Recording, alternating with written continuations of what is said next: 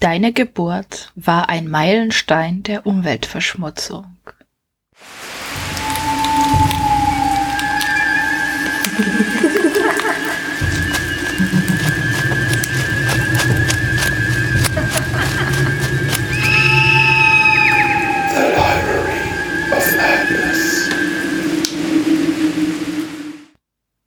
Hallo und herzlich willkommen bei der zweiten Folge von dem neuen Podcast-Ableger von Sigma to Foxtrot, The Library of Madness. Ich bin die Petra und ich freue mich darauf, auch heute wieder einen tollen, talentierten Autoren vorzustellen.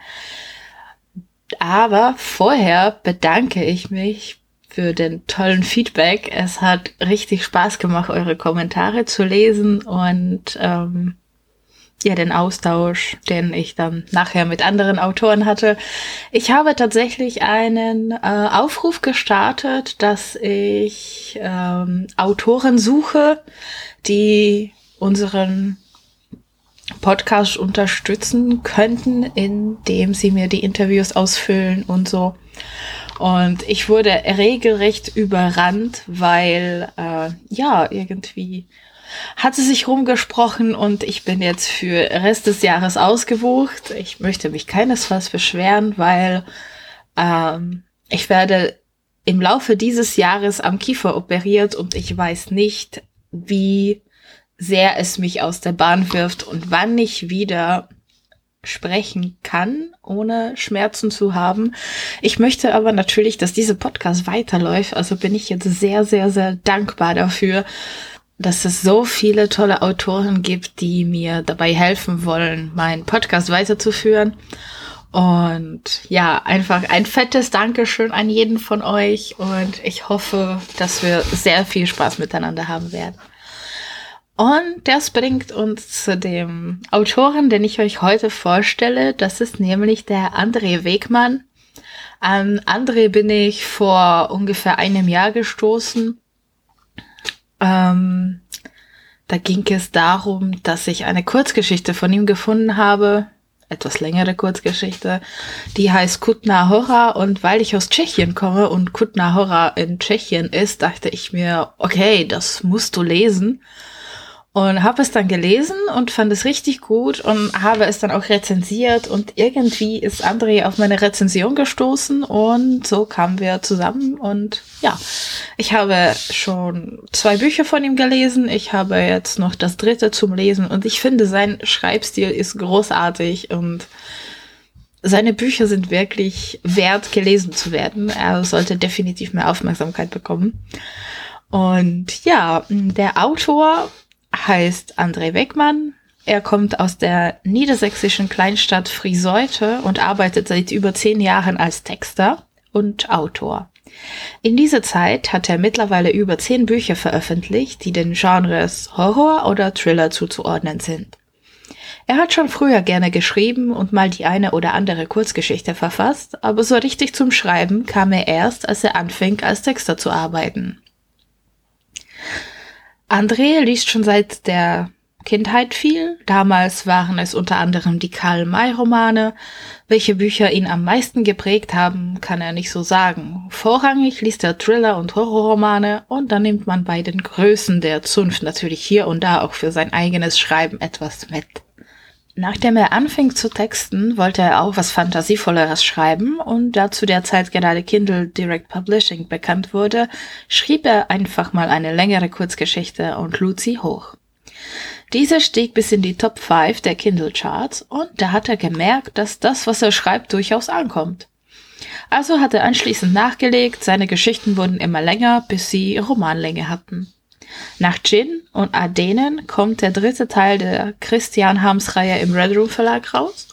Und dann ist für dieses Jahr noch die eine oder andere Überraschung geplant. Und ich bin wirklich sehr, sehr gespannt, was da noch auf uns zukommt. Wie schon bei der ersten Folge findet ihr das vollständige Interview in den Show Notes. Ihr findet da auch ähm, Seiten, wo ihr André findet, auf Facebook, auf Instagram und natürlich auch Link zu Redrum Verlag, wo ihr seine Bücher findet. Und Ich lese euch ein Kapitel aus seinem Buch Gin vor. Das ist der erste Teil von der Christian Harms Reihe. Und der Klappentext liest sich wie folgt. In der weltweit größten Sandwüste lauert seit dem Anbeginn der Zeit etwas Ursprüngliches und Böses. Es wartet nur darauf zu töten. Kurz nach einem Urlaub im Sultanat Oman richtet ein 16-jähriger Teenager in einem norddeutschen Dorf ein Massaker an, in dessen Verlauf er seine Freunde, seine Familie und dann sich selbst tötet. Wenig später verschwindet eine junge Studentin, Privatermittler Christian Harms erhält den Auftrag, sie zu finden. Bald geschehen weitere bestialische Morde und Harms, der Unterstützung von einer attraktiven Nonne bekommt, sieht sich mit einer entsetzlichen Gefahr konfrontiert, die nicht nur seine Glaubensvorstellungen zerstört, sondern auch sein Leben und das vieler weitere Menschen bedroht. Klingt das nicht toll? Macht das nicht schon Lust auf mehr? Und ich lese euch jetzt äh, Kapitel 3 aus Gin. Gedanken verloren starkste Lisa Weiß über einen schmalen Trampelpfad, der zwischen eine kleine Rasenfläche zu einem Holzbohlenweg führte. Die 22-jährige Studentin passierte eine hölzerne Hütte, in der Schautafeln auf den Lehrpfad im Melmoor-Kudam-Moor einstimmten. Ihre Schritte hallten dumpf auf den verwitterten grauen Bohlen wieder. Nach einigen Metern machte der Weg eine Biegung und eine strohgelbe, stellenweise schwarze Landschaft breitete sich vor ihr aus. Hier und da wuchsen ein paar kahle Büsche und Wasser glitzerte in dunklen Moortümpeln. Die Sonne lag hinter dichten grauen Wolken verborgen, und es würde nicht mehr lange dauern, bis die Dämmerung einsetzte. Das trostlose Gelände verstärkte das Unbehagen und die Traurigkeit, die sie nach dem Besuch in der Gedenkstätte Elsterwegen erfüllt hatten. Die von den herunterhängenden langen Zweigen knorrigen Birken verdeckt keine 30 Meter links von ihr lag. Egal, dachte sie, ich muss mir etwas die Beine vertreten und frische Luft schnappen, um die bedrückenden Eindrücke sacken zu lassen. Eindrücke, welche die Einrichtung, die zur Erinnerung an die 15 Konzentrationslager im Emsland errichtet worden war, hervorgerufen hatte. Sie schloss den Reißverschluss ihrer Daunenjacke und blieb stehen, um auf einem Blechschild neben dem Weg etwas über die Rekonstruktion zweier Kultfiguren aus dem zweiten Jahrhundert vor Christus zu lesen. Die beiden hüfthohen Gebilde, von denen eins links, das andere rechts des Wegs im Moor aufgestellt worden waren, erinnerten Lisa an Strichmännchen aus verwittertem Holz. Im Geschichtskurs an der Uni hatte sie aufgeschnappt, dass es früher in vielen Mooren Kult- und Opferstätten gegeben hatte, weil die Menschen glaubten, die unwirtlichen Gebiete wären Aufenthaltsorte böse Geister und Pforten zur Hölle.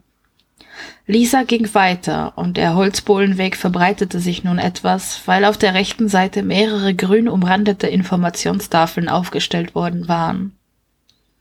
Sie überflog die Texte und erfuhr einiges über die Gründe für Torfabbau.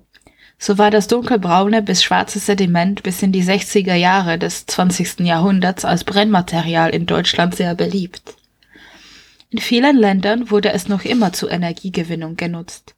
Es handelte sich außerdem um einen Ausgangsstoff für Kultursubstrate, die im Gartenbau Anwendungen fanden, und aus Torffasern wurden Textilien sowie Massageöle hergestellt. Dankbar, etwas Ablenkung von ihren trüben Gedanken gefunden zu haben, ging Lisa weiter. Vor ihr gabelte sich der Weg. Eine Abzweigung führte zu einer Aussichtsplattform hinauf. Lisa folgte dem Holzbohlenweg, der kurz darauf von einigen rostroten Stahlweg gequert wurde.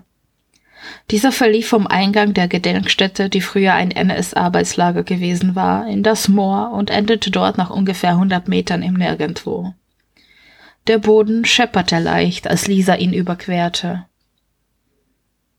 Während sie weiterlief, dachte sie an die Berichte über die Zwangsarbeit im Moor, welche die KZ-Häftlinge Tag ein, Tag aus nachgehen mussten. Die armen Menschen, flüsterte sie. Auf einer Schrifttafel in der Gedenkstätte hatte sie von einem Juden namens Alexander gelesen, der zusammen mit anderen Inhaftierten in einem Graben gearbeitet hatte. An einem Nachmittag wurde er von einem Aufseher zurückgezogen, der ihm den Befehl gab, innerhalb des Geländes zu planieren. Abseits der anderen war Alexander damit etwa eine halbe Stunde beschäftigt gewesen, als ein Schuss fiel. Ein Mithäftling sah, wie Alexander auf die Knie ging. Ihr Schweinehunde, ihr Mörder, rief Alexander sichtlich schmerzerfüllt. Daraufhin rannten von allen Seiten SS-Männer zu ihm und es fielen weitere Pistolenschüsse. Später wurde der tote Alexander in eine Zelle aufgebahrt und sämtliche Juden mussten antreten, an der Leiche vorbeigehen, ihren Finger in die Schusswunde tauchen und sich mit dem Blut ein Kreuz auf die Stirn malen. Dabei wurden sie von den KZ-Kommandanten verhöhnt. Lisa blies die Backen auf und schüttelte den Kopf teils aus Fassungslosigkeit über diese Grausamkeit, teils aus dem Bestreben heraus, die deprimierenden Gedanken zu verscheuchen. Auf einer weiteren Informationstafel las sie etwas über Moorleichen, die durch das saure Milieu und den Sauerstoffabschluss im Moor oft ausgezeichnet konserviert wurden. So kam es immer wieder vor, dass jahrtausendalte Leichen gefunden wurden, die von einer durch die im Moor vorkommende Huminsäure herrührenden, geschwärzten Haut abgesehen, wie erst kürzlich verstorben aussahen. Lisa entfernte sich ein paar Schritte von der Tafel und blickte über die ockerfarbene und schwarze, mit Moosen und Gräsern bewachsene Landschaft. Es war totenstill. Nur der Hall ihrer Schritte durchbrach die unheimliche Ruhe. Nicht weit vor ihr verdichtete sich die Vegetation zu beiden Seiten des Weges, und der Bohlenweg führte in einen Wald. Vielleicht sollte ich umkehren, überlegte Lisa. Einen Kaffee suchen und einen heißen Kakao trinken. Das würde sicher eher zur Verbesserung ihrer Stimmung beitragen, als in diese Ödnis zu spazieren und über schaurige Dinge nachzudenken. Allerdings fand sie es immer noch angenehmer, über Moorleichen und KZ-Schicksale nachzusinnen, als sich mit ihren eigenen Problemen auseinanderzusetzen, die sie wieder überfallen würden, sobald sie ihren Geist Ruhe gönnte. Vor allem wollte sie nicht an Fabian denken. Dieses Scheißkerl. Lisas vornehm blasse Haut rötete sich, was sie selbst nicht sehen, aber fühlen konnte. Sie schämte sich, dass die Martyrien der vielen tausend Seelen die in dieser Gegend ihr Leben ließen, ihr weniger zusetzten als ihr eigener Kummer. Sie strich sich die eine Haarsträhne aus der Stirn und hielt sich mit einer Hand an eine Balustrade fest, die den Weg auf der rechten Seite säumte. Dahinter erstreckte sich ein Moorteich, der sich wie ein Fluss durch die Landschaft schlängerte, bis er sich irgendwo im aufgekommenen Nebel verlor. Der wolkenverhangene Himmel spiegelte sich auf dem ölig glänzenden Wasser. Ein Geräusch ließ Lisa herumfahren. Was war das? Es hatte geklungen wie ein Flüstern, das irgendwo aus den kahlen Sandbergen gekommen war, deren Äste und Zweige auf der anderen Seite des Weges in etwa zehn Metern Entfernung eine schier undurchdringliche Wand bildeten. Vielleicht ein Windhauch in den Bäumen, der ihr überstrapazierter Geist als Flüstern gedeutet hatte. Allerdings regt sich kein Lüftchen, stellte Lisa fest und drehte sich, die Umgebung aufmerksam absuchend, wieder um. Wie ein feines weißes Leichentuch hing der Nebel über den Torfmoosen. Er umhüllte die Moorbergen, die, anders als die bis zu zwanzig Metern hohen Sandbirken, kleinen Sträuchern ähnelten, die wie bucklige alte Weiber aussahen. Wo kommt der Nebel so plötzlich her? fragte sie sich. Aus dem Moorteich ragte ein knorriger Zweig heraus, der in der zunehmenden Dämmerung eine Klaue glich. Forschen Schrittes ging Lisa weiter und kicherte in sich hinein, weil sie jetzt an jeder Ecke Gespenster sah. Vielleicht sollte ich umkehren. Einem plötzlichen Impuls folgend drehte sie sich um. Wabernde Nebelschwaden, die sich sekündlich verdichteten, trieben wie Rauchwolken umher und verschlangen die Umgebung. Die allumfassende Stille erschien ihr nun beklemmend. Plötzlich hörte sie wieder dieses Geräusch. Es klang wie ein Wispern, das aus mehreren Kehlen gleichzeitig drang. Ein geflüsterter Kanon. Ihr Blick zuckte zu den Bäumen, deren Konturen sich nur noch undeutlich in der weißgrauen Masse abzeichneten. Dann setzte Stille ein. Hallo? rief Lisa zaghaft. Als ihre Stimme die vollkommene Lautlosigkeit durchschnitt, fühlte Lisa sich unbehaglich, als hätte sie in einer kirchlichen Andacht das Wort erhoben. Sie schluckte ihre Nervosität herunter und machte sich auf den Rückweg, während sie den Blick auf den Bohlenweg vor sich gerichtet hielt. Alles gut, nur Nebel und ein merkwürdiges Geräusch. Gleich bin ich wieder unter Leuten.